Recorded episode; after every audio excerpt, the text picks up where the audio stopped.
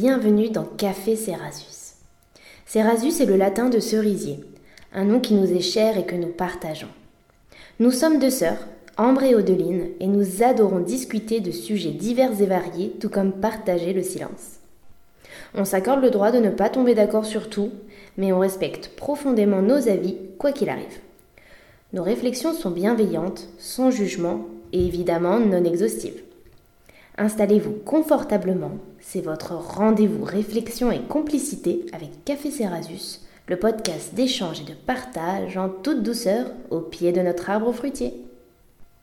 Ce temps de parole est tombé comme une évidence après nos multiples échanges sur tous les sujets du quotidien, car même en vivant ensemble, puis séparés, même en se ressemblant tout en étant totalement différentes, notre grande passion reste quand même de débattre, surtout quand nos opinions sont différentes ou nuancées. Dans notre société, les langues se délient de plus en plus et selon nous, les gens osent enfin dire ce qu'ils pensent et affirmer leurs croyances, quitte à choquer ou à dérouter. Ce podcast se veut bienveillant, il est donc important de rappeler que les opinions ou les commentaires que l'on pourra avoir ne sont en aucun cas des jugements. Bienvenue à vous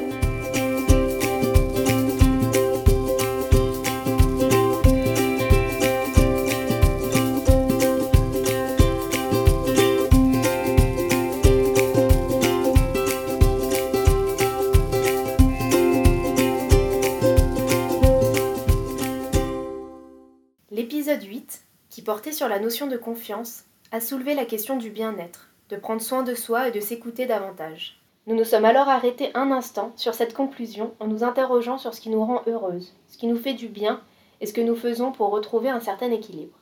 Et nous avons réalisé à quel point chacun de nous possède ses propres méthodes pour aller mieux et au moins tendre à un apaisement. C'est découlé aussi des questions sur ce que signifie être heureux ou heureuse, ainsi que sur la définition du bonheur et de sa quête infernale. Cet avant-dernier épisode de la saison 1 de Café Cerasus n'a donc pas d'autre souhait que de vous apaiser en toute douceur.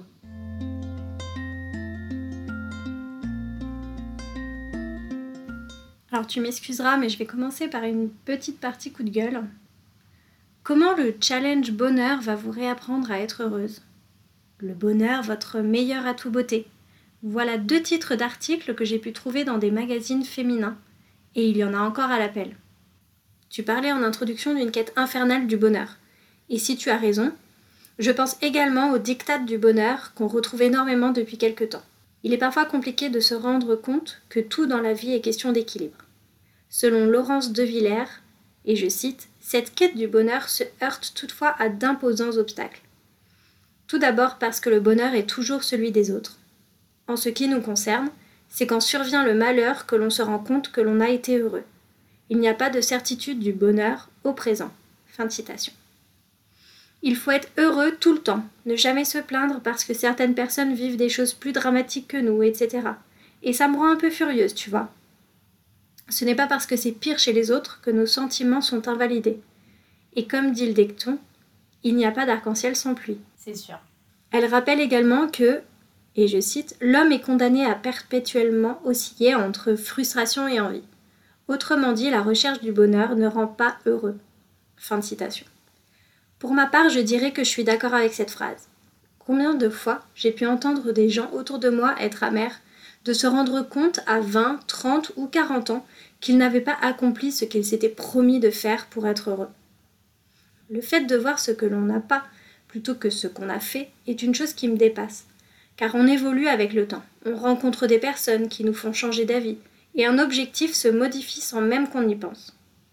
Attention, je trouve ça important de se fixer des objectifs et d'avoir des projets, mais le meilleur moyen de ne pas s'en vouloir et d'en profiter pleinement est de se dire que ces derniers peuvent ne pas se réaliser car on aura fait autre chose.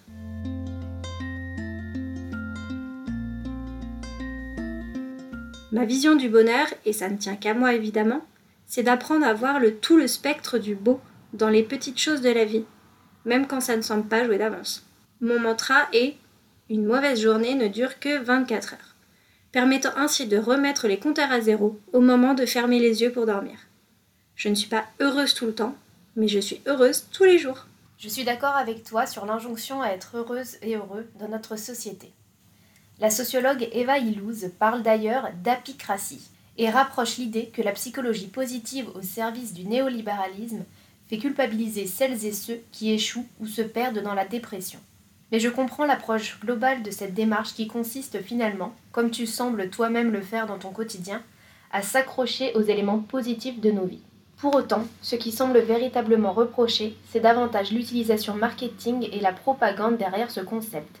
Et ça me renvoie à la vision négative dans notre société des personnes vulnérables, des personnes qui montrent, par choix ou non, leur faiblesse. C'est difficilement toléré et cela marginalise et stigmatise malheureusement ces personnes. C'est triste et inhumain. Ouais, je comprends. Personnellement, je pense qu'on évolue tout au long de la vie, qu'on peut vivre du bonheur sur des périodes et parfois rencontrer des périodes plus sombres. C'est cyclique.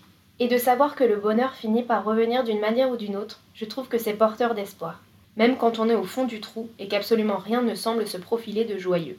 Il faut, je pense, accepter les périodes compliquées, ne pas se débattre indéfiniment au risque de se blesser et surtout croire au pouvoir du temps.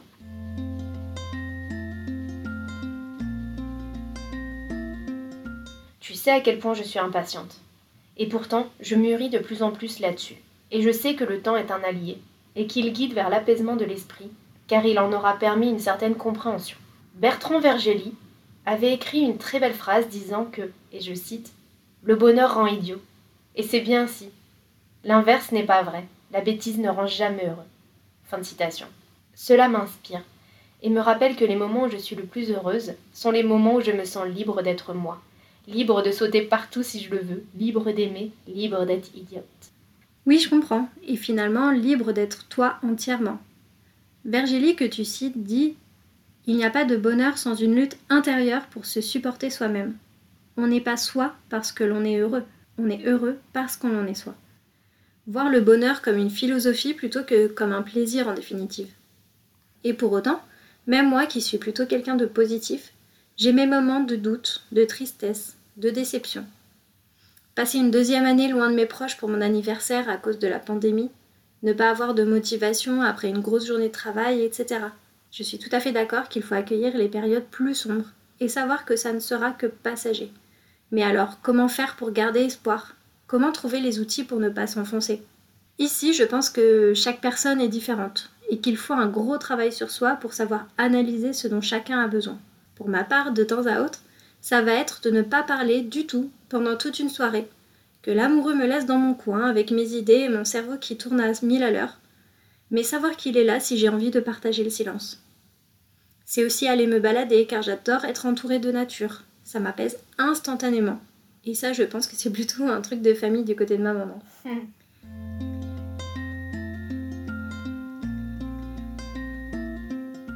Mais savais-tu que la première mesure empirique du bien-être n'est apparue qu'en 1912 en Angleterre?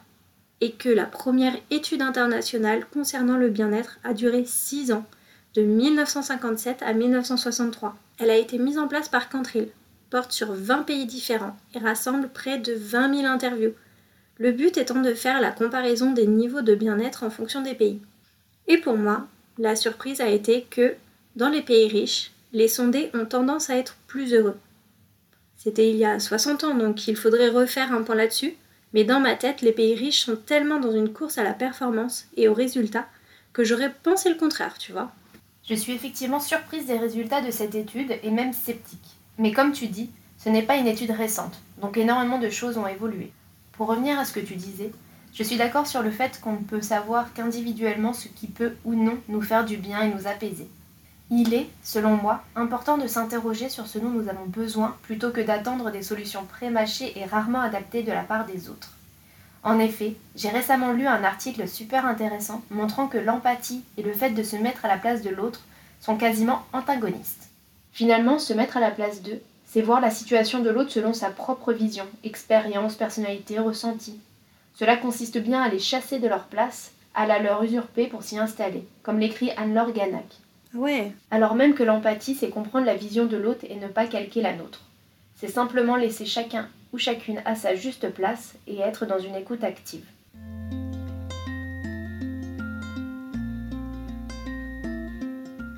Ainsi, le bien-être dépend de ce dont on peut avoir besoin à un moment précis.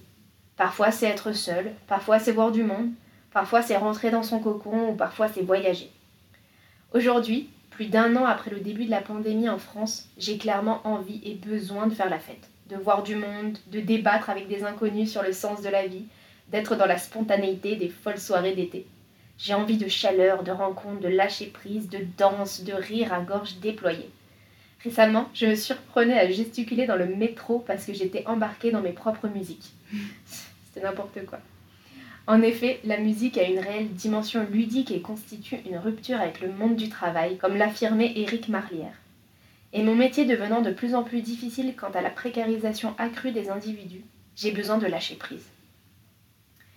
Et le bien-être, pour moi, c'est surtout ça. Ce fameux lâcher-prise, le rejet des contraintes et une déconstruction des injonctions acquises depuis la naissance. Ça rejoint la liberté dont je parlais. Et cette déconstruction qui permet entre autres de, et je cite, désarticuler les diverses composantes d'un comportement collectif m'amène à me repenser, à comprendre mes comportements et ce qui me pousse à agir ou non. Cela peut m'amener à tenter de gommer la pression des injonctions sociales quand je réalise qu'elles ne me correspondent pas, et surtout à ne plus ou moins culpabiliser face à mes choix. C'est tout un processus, pas toujours simple, mais qui permet de me révéler autrement. Oh, que je suis bavarde Et toi, t'es-tu émancipée de contraintes ou d'obligations pour gagner en bonheur? T'inquiète, on est là pour discuter, donc t'as le droit de t'exprimer.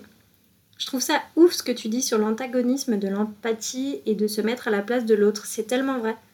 C'est compliqué de ne pas donner son avis et de seulement se mettre en position d'écoute.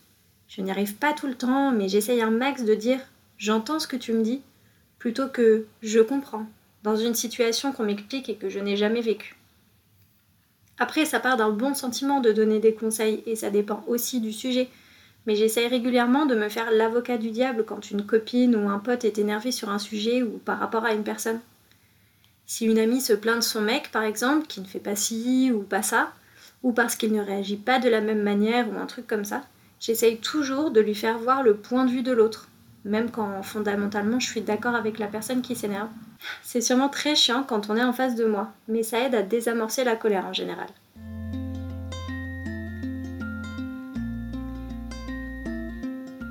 Pour ma part, m'émanciper des obligations ou des contraintes est un travail de longue haleine.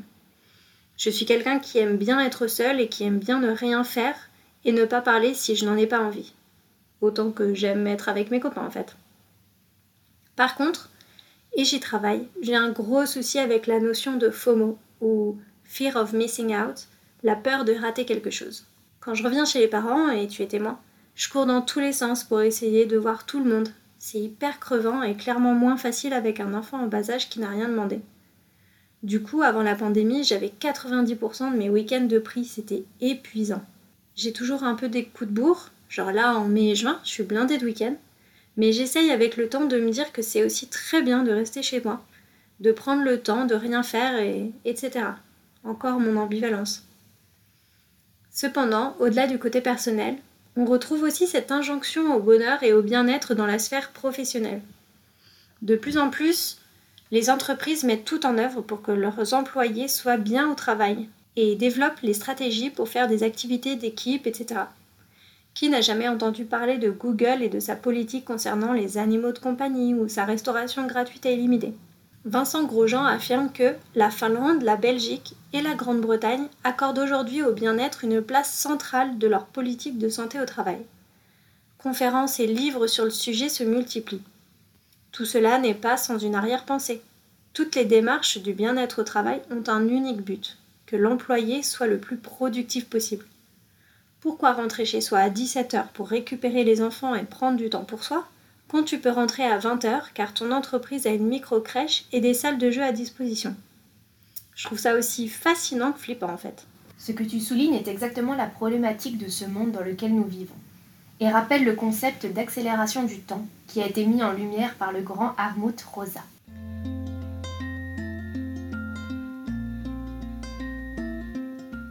En effet, la question du temps dans la société capitaliste interroge sur la place centrale de l'accélération dans ce système à travers différents aspects, comme l'économie du temps dans les modes de production, le décalage temporel prenant part à une déshumanisation du temps social, ou encore les rythmes de vie des individus qui se trouvent modifiés. Cette fameuse accélération touche ainsi tous les domaines de la vie et se dirige constamment vers un appât du gain. Le temps, c'est de l'argent. C'est clair. Tu parlais de la peur de manquer quelque chose. Et c'est vrai que je le ressens aussi. Mais au-delà de louper un événement, c'est plutôt une pulsion de vouloir tout vivre, tout expérimenter. C'est utopique, mais j'aimerais me dire sur mon lit de mort que j'ai vécu à 100%, que j'ai aimé, que j'ai agi, que j'ai apporté aux autres. Aujourd'hui, et on y revient toujours, la pandémie a créé une véritable décélération. Et je n'ai pas eu d'autre choix que de faire de même, comme tout le monde.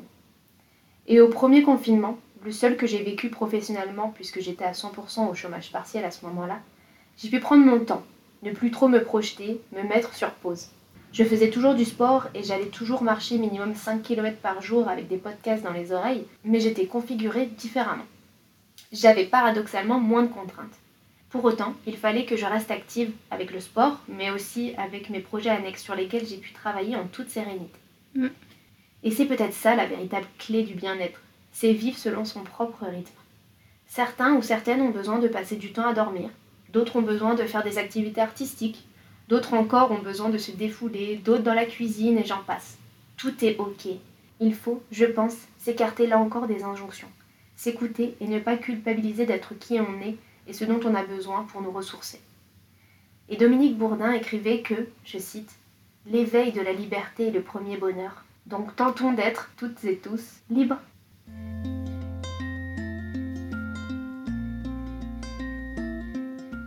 Le bonheur et le bien-être sont des concepts assez spéciaux, car propres à chaque individu de les chercher et de les trouver comme bon leur semble. Certaines personnes ont besoin de s'entourer et de faire les fous pour se sentir vivants, d'autres préfèrent la solitude et le calme environnant. Cependant, la société nous pousse de plus en plus à chercher et vouloir le bonheur tout le temps, n'importe quand, sans prendre en compte que les périodes creuses sont aussi importantes que les périodes de bonheur intense, car elles permettent de faire le point, le bilan sur la situation et d'apprécier ces moments plus joyeux par la suite. Merci infiniment de nous avoir suivis jusqu'à cet épisode 9. Le dernier de la saison sortira le mois prochain et nous avons hâte de fêter ça avec vous. N'hésitez pas à liker, partager ou commenter nos publications. Nous adorons échanger avec vous sur tout et rien. Passez toutes et tous une magnifique journée. Et rappelez-vous, la vie est toujours plus douce sous le cerisier de Café Erasus.